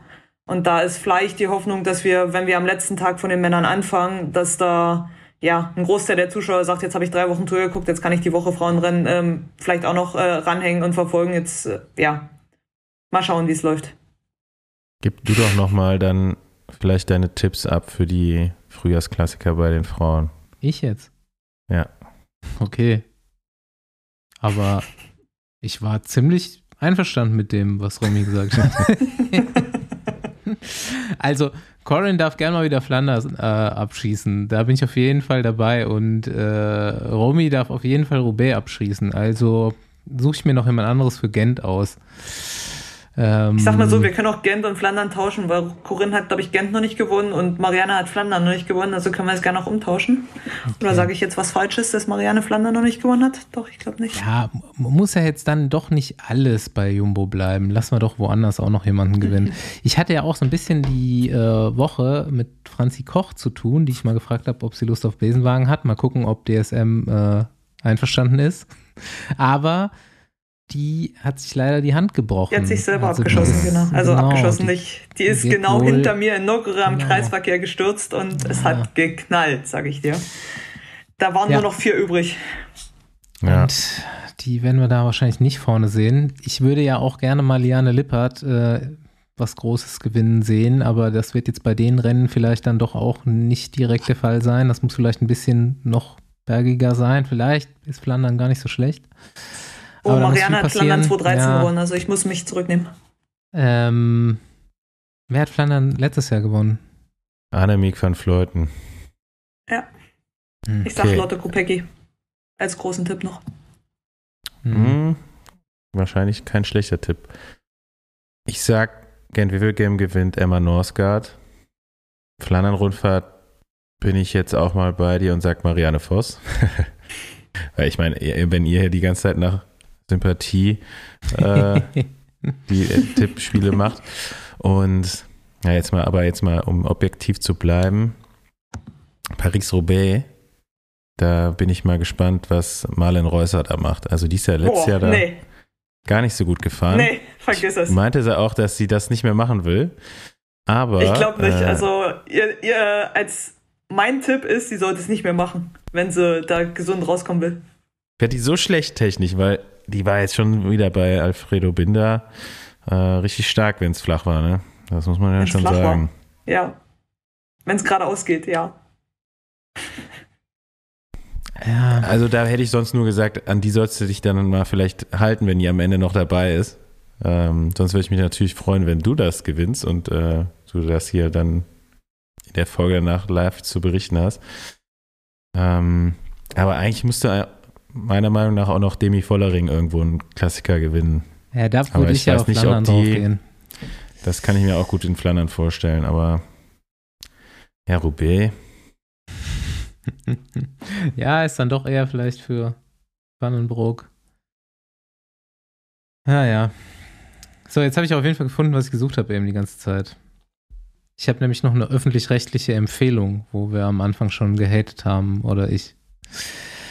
Ähm, wurde mir auch zugespielt, ich glaube sogar von demjenigen, der diesen Film gemacht hat, um den es jetzt geht, auf Vimeo äh, ist der kostenfrei zu sehen. Er heißt Jeden Sommer im Juli.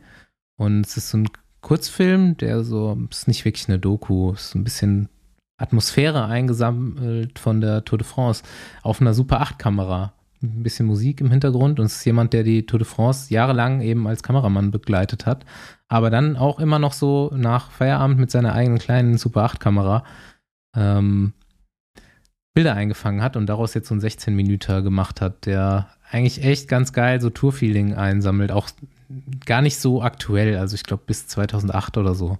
Und ähm, da sind auf jeden Fall viele Trikots zu sehen, die man noch so in Erinnerung hat und viel so Tour de France Sommer, Juli Atmosphäre. Ich habe es geguckt, finde es ganz geil. Andreas Schäffer heißt der Mann und äh, war, glaube ich, fürs ZDF dort. Also mal reinschauen. Jeden Sommer im Juli. Sehr schön. Das war mein Outro. Habt ihr noch letzte Worte? Aber ich habe vielleicht noch was. Also wir haben jetzt relativ viele äh, so, so Hörerfragen wir äh, über unsere neue Website bekommen. Ne? Wir haben so ein Kontaktformular da Über die Feedback Zone? über die Feedback Zone und äh, vielleicht nehmen wir die demnächst mal hier am Ende der Folge mal immer so regelmäßig auf. Was haltet ihr davon? Aber nur wenn es sinnvolle Ja. Fragen sind. Stell eine. Soll Hast ich du eine eine stellen? Ja, äh, hab ich ich habe da heute mal den äh, in Pauls Abwesenheit nämlich den äh, Den Papierkorb. account geschickt, den Papierkorb durchwühlt. ähm, und da hat jemand gefragt, der demnächst sein erstes Rennen fährt. Äh, Oder, oder vielleicht nicht das erste Rennen, sondern die ersten Rennen und äh, die Vorbereitung darauf. Ja, ob man da ein paar Tipps und Tricks hätte. Ich hätte, den ersten Tipp wäre, nicht erst einen Monat vorher damit anfangen mit der Vorbereitung. Und ansonsten, ich weiß nicht, Also, jetzt haben wir hier nochmal jemanden Aktiven dabei. ja. Was wäre wär so dein Tipp Nummer eins für die ersten Rennen? Puh, gute Frage. Mein Tipp Nummer eins für die ersten Rennen. Ja, wie du sagst, vielleicht nicht Monat, unbedingt einen Monat vorher anfangen und vielleicht auch mal was Intensives vorher schon mal fahren. Und nicht nur, ja, äh, ruhige Rund Grundlagenkilometer. Und ähm, ja, sich auf jeden Fall die Strecke anschauen. Also, genau, wenn da eine. Möglichkeit äh, besteht, äh, Strecke anschauen, ähm, entweder vor Ort oder Google Maps, äh, Google Street View, hilft da immer viel. Und ja, genug zu essen einpacken. Genau, Essen nicht vergessen. Mal so alle halbe Stunde wenigstens ein Gel reinschieben. Also für mich als Amateur war auch immer eigentlich die wichtigste Sache, die Strecke genau zu kennen. Ist jetzt beim Kriterium nicht so, nicht so Ja, auch da, schwer. aber auch da. Auch Ja, da auch da. Kennen. rundfahren. Aber wenn es einen Hügel hochgeht, zu wissen, wann der Hügel zu Ende ist und wie die Abfahrt aussieht und sowas, das war auf jeden Fall immer essentiell. Und ich habe da auch immer viel, ich konnte mich da vorher ganz gut so mental darauf vorbereiten, indem ich mir vorgestellt habe, das dann auch zu fahren und mir vorgestellt habe, wann wird es mir schlecht gehen, wann werde ich nicht mehr weiterfahren wollen und dann mit mir auszumachen, dass ich dann aber trotzdem weiterfahre. Und das hat auch oft geklappt. Ja, ich würde noch sonst äh, sagen, auf jeden Fall Dropper Seat Post muss sein. Und wenn eine Abfahrt drin Das ist. muss, das muss Dropper jetzt Seat Post. reingebaut werden, noch kurz Ja. vorher. Ja, und vielleicht auch so ein bisschen, ja, so die Ellenbogen vorher mal überlegen, dass man die aktivieren muss in so einem Straßenpeloton. Sich nicht so sch- rumschubsen zu lassen. Aber auch nicht übertreiben beim Zurückschubsen. Sicherheitsnadel nicht vergessen für die Startnummer. Ja, die muss es ja geben. Bei der Nummernausgabe. Wie, die muss es geben. Bei uns gibt es auch keine Sicherheitsnadel bei der Nummernausgabe. Ja, als erfahrener Rennfahrer hat man natürlich die halbe äh, Trainingstasche voll mit Sicherheitsnadeln, das ist klar. Deswegen gibt es beim Start nämlich keine. Oder- Weil jeder mitnimmt. Oder hat einen Rennanzug mit Taschen, wo man keine Sicherheitsnadel mehr braucht. Ja, das haben die wenigsten, aber ja, hoffentlich habt ihr das. Gut, Romy, danke, dass du da warst zum ersten Mal. Wie schon Danke, angekündigt. Zweites hat Mal. Spaß gemacht. Ja, genau, zum ersten Mal in neuer Mission. Und ähm, Hoffentlich nicht zum letzten Mal. genau, wir hoffen, deinen Roubaix-Sieg dann in einem Monat feiern zu können mit dir. Wir sehen uns. Ich gebe mir Mühe. Wir sehen uns. Tschö. Ciao. Ciao.